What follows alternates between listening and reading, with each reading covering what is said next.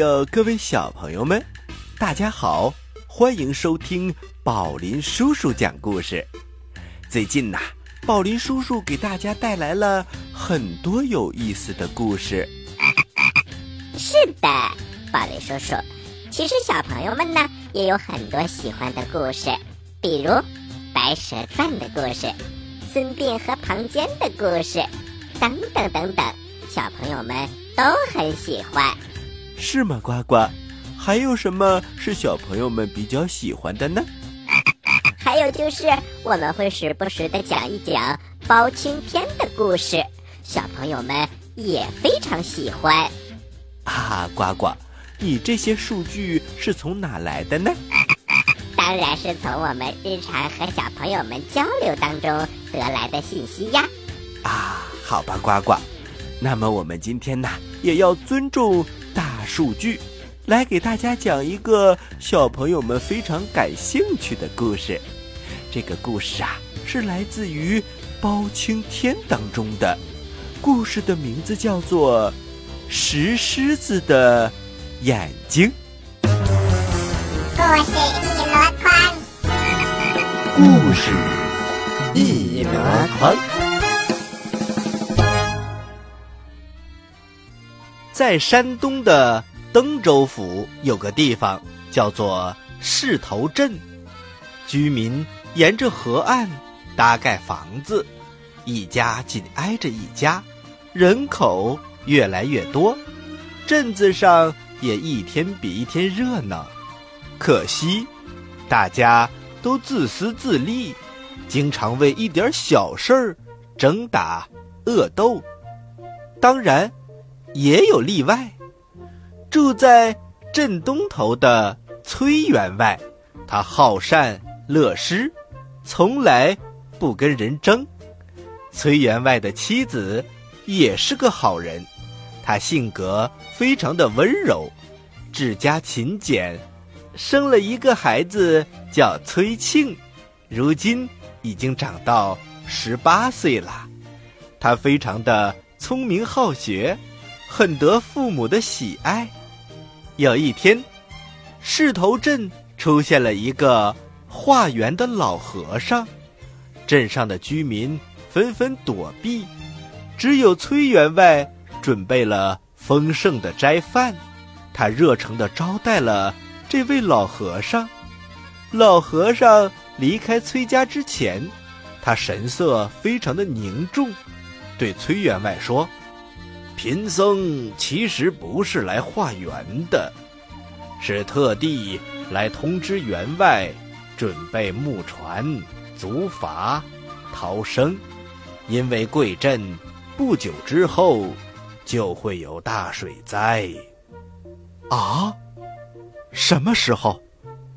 东街宝鸡坊有一对石狮子，等他们的眼睛一流出血，大水就来了。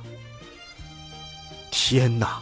既然是这样，我得赶快通知父老乡亲们呐！哈哈哈！贵镇都是短视的小人，怎么会相信？员外的话呢？就是员外相信，也不能完全躲过大难呐。师傅，会不会有生命危险？那倒不至于。有四句话，请员外牢牢记住，或许能帮上一点忙。说完，老和尚拿起笔。写下了“天行洪水浪滔滔，猴儿鸭儿知相投，只有人来修故问，恩将仇报苦监牢。”崔员外看着这四句话，他不懂是什么意思。师傅，这是什么意思呢？哈哈，崔员外，以后自然就明白了。老和尚离开之后，崔员外马上请来了一批工匠，日夜赶造了十几条船。街坊邻居们都好奇地围过来问：“崔员外，哎，这是干什么？你们家要改行了吗？要开始造船卖船了吗？”崔员外摆摆手，记不记得前几天来镇上化缘的老和尚？他告诉我，咱们这儿就要闹洪水了，大家也别闲着，都回去准备准备。谁料到邻居听完之后，都忍不住大笑了起来。嘿嘿嘿嘿，崔员外，这个你都信呐？那个老和尚一定是骗吃骗喝，来洪水，鬼才相信。崔员外一看。没有办法，可是他却是相信的。他每天吩咐家丁阿农到东街的宝鸡坊去看石狮子的眼睛有没有流血。阿农每天来来回回，引起了一个肉贩子的注意。这个肉贩子叫做刘图，在宝鸡坊下卖肉。他笑着说：“哦吼吼。”这世界上竟然还有崔员外这样的傻瓜，地都干得快裂开了，怎么会有水灾呢？何况石狮子的眼睛，哪能流得出血来呀？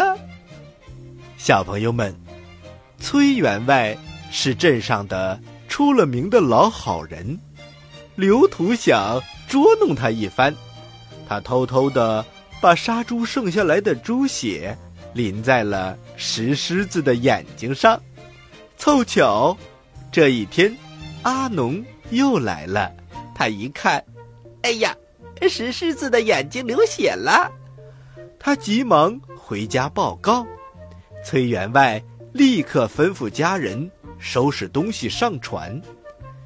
这时，太阳高照，暑气逼人。势头镇的男女老少听说崔员外的船要开动了，他们都来到河边看热闹。嘿嘿，崔员外真是太有意思了，他是不是老糊涂了？这么干旱的天，怎么会发洪水呢？是啊是啊，你快看看他们多傻呀，在这么点儿的小河面上。放了这么多的大船，一家人傻乎乎的等着洪水，嘿嘿嘿，真是太好玩了！多少年都没有看过这么有意思的景了。小朋友们，洪水会来吗？咱们一会儿再接着讲故事吧。小朋友们，待会儿见。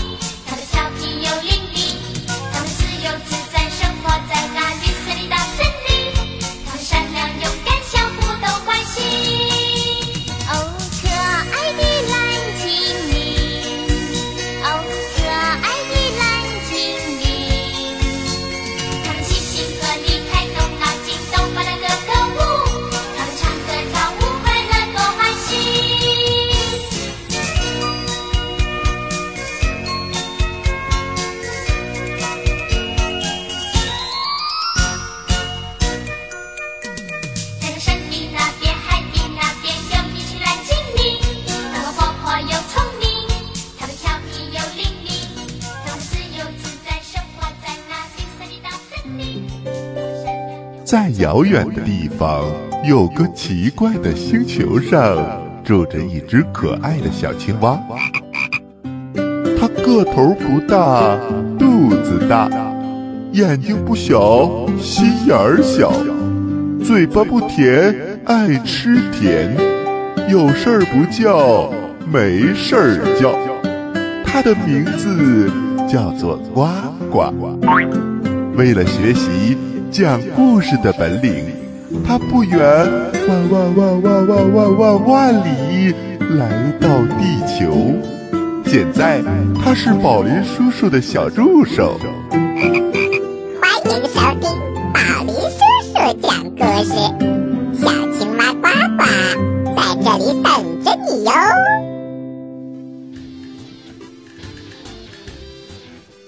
嗨，各位大朋友，各位小朋友们，大家好，欢迎回到宝林叔叔讲故事。大家好，我是小青蛙呱呱，你们好吗？啊，小青蛙呱呱，我们今天的故事叫做《石狮子的眼睛》，我们接着来讲故事。刚才我们讲到，有一个老僧人说，石狮子的眼睛。如果流了血，那么洪水就要来了。崔员外准备了很多的船，现在石狮子的眼睛上真的有血了。虽然这是一个屠夫撒的猪血，可是崔员外却不知道。他带领着所有的家人登上了船，而势头镇的居民们一听。崔员外的船准备开了，他们都来河边看热闹。正当大家议论的时候，乌云突然布满了天空，紧接着大雨像瀑布一样稀里哗啦的下了起来。哎呀，这一下整整三天三夜都没有停止，翻滚的河水冲过了河堤。淹没了整个势头镇，一时之间，百姓的宅屋倒的倒，毁的毁，在水里还淹死了至少有一万多人。而崔员外的船随着洪水飘出河口，他忽然看到前面山下有一只黑色的猴子掉到了水里，他在那里拼命的挣扎。来人，赶快用竹竿把猴子救上岸边。没过一会儿，又飘来一根木头，上面有一个乌鸦的巢，被许多杂乱的草给盖着。来人，拿开杂草。巢里的几只小乌鸦嘎嘎的叫了几声，展开翅膀飞走了。风更大了。水流更急了，忽然传来几声救命的声音：“救命啊！救命啊！”啊！有人被洪水冲了下来，快快快，丢下竹筏，把他们救上来。崔员外的妻子忽然想到了老和尚留下的四句话，小朋友们，你还记得老和尚？说了哪四句话吗？那就是“天行洪水浪滔滔，猴儿鸭儿知相投，只有人来修故问，恩将仇报苦监牢。”此时，崔员外的妻子想起来这几句话，他大声地说：“员外，等等，老和尚曾经警告我们。”不要救人！哎，动物都能救，人怎么不能救呢？说着，他们在水里救起一个小伙子。第二天，大雨终于停了。崔员外带着家人回到乡里，只看到洪水流过的地方变成了一片烂泥，全镇里没有一家的宅屋是完整的。单单崔家的房子毫无损伤，崔员外叹了一口气，他想起昨天救起的那个小孩，就把他叫了过来。孩子，你叫什么名字？爹爹是谁呀？小的叫刘英，爹爹叫刘图，在宝鸡坊摆摊卖肉。我们家已经被洪水冲走了，爹爹和娘。也不知道到哪儿去了，求求员外收留我，打杂跑腿儿，我都愿意做。哎，这个孩子，你肯留下来，我非常的高兴。我们既然有缘，我就收你做干儿子吧。刘英跪在地上，恭恭敬敬地磕了三个响头，从此他就成了崔家的一份子。光阴似箭，不知不觉过了半年。一天晚上，崔员外忽然梦到了一个仙人，对他说：“东宫的张娘娘掉了一个玉印，到现在仍然下落不明。皇上已经张出榜文悬赏，如果有人找到玉印，立刻加官进爵。”荣华富贵享用不尽。你一生做过许多的善事，应该得到报偿，所以特别来告诉你，玉印掉在后宫的八角琉璃井里，你可以叫你的亲儿子去接榜文。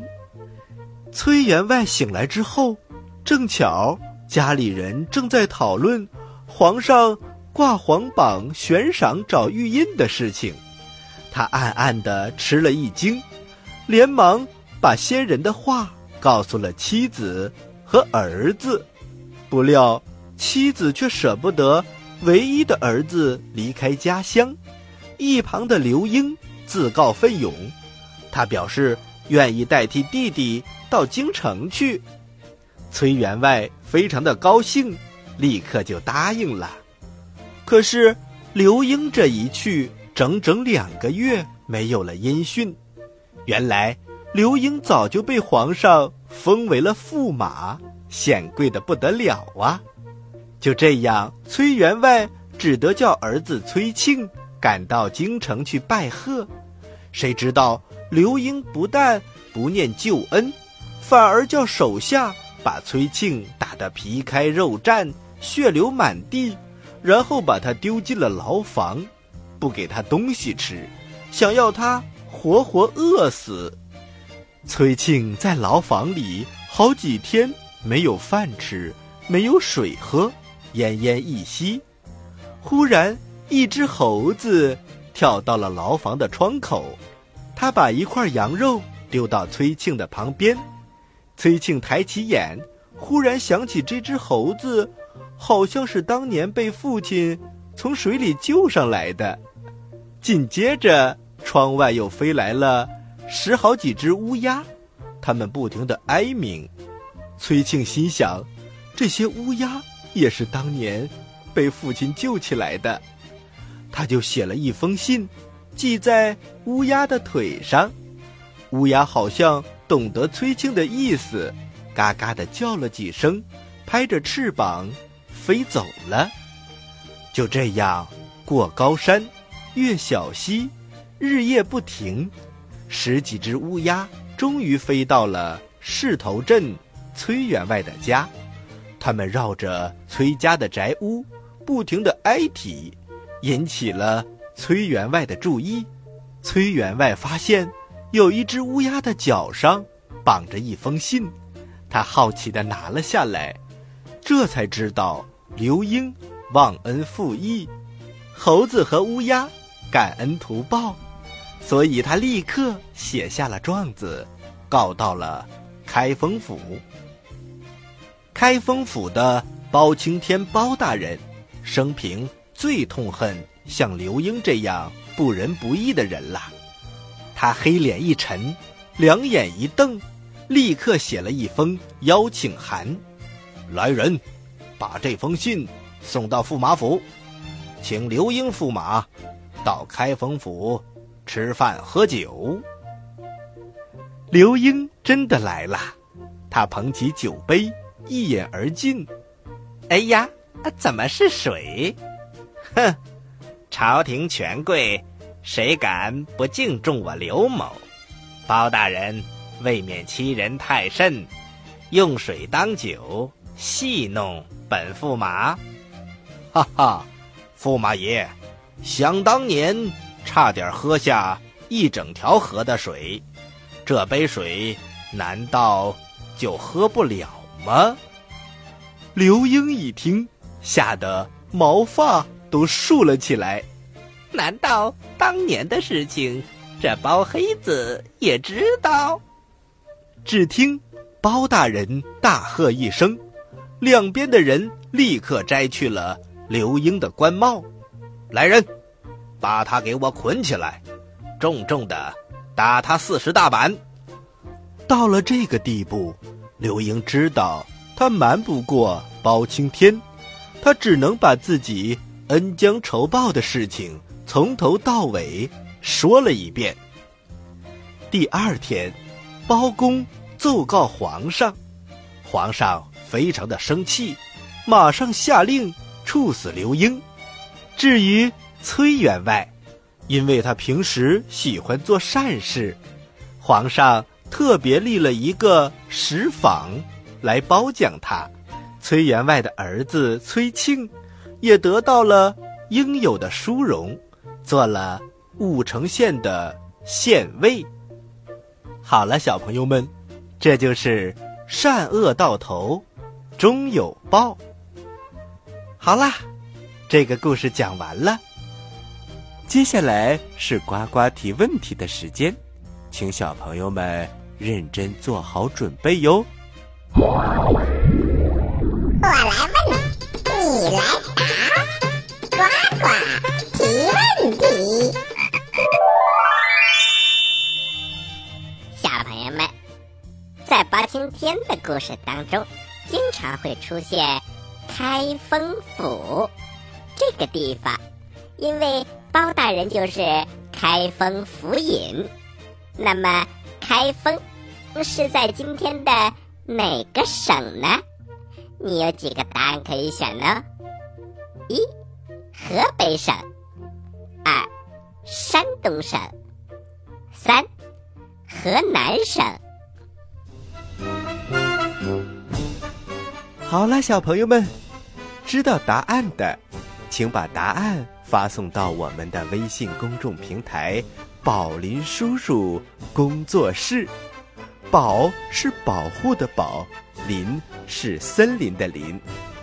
微信号是波了斯斯窝窝，也就是宝林叔叔的手写字母加上两个 O。发送格式为日期加答案，比如你回答的是六月一号的问题，请发送零六零一加答案。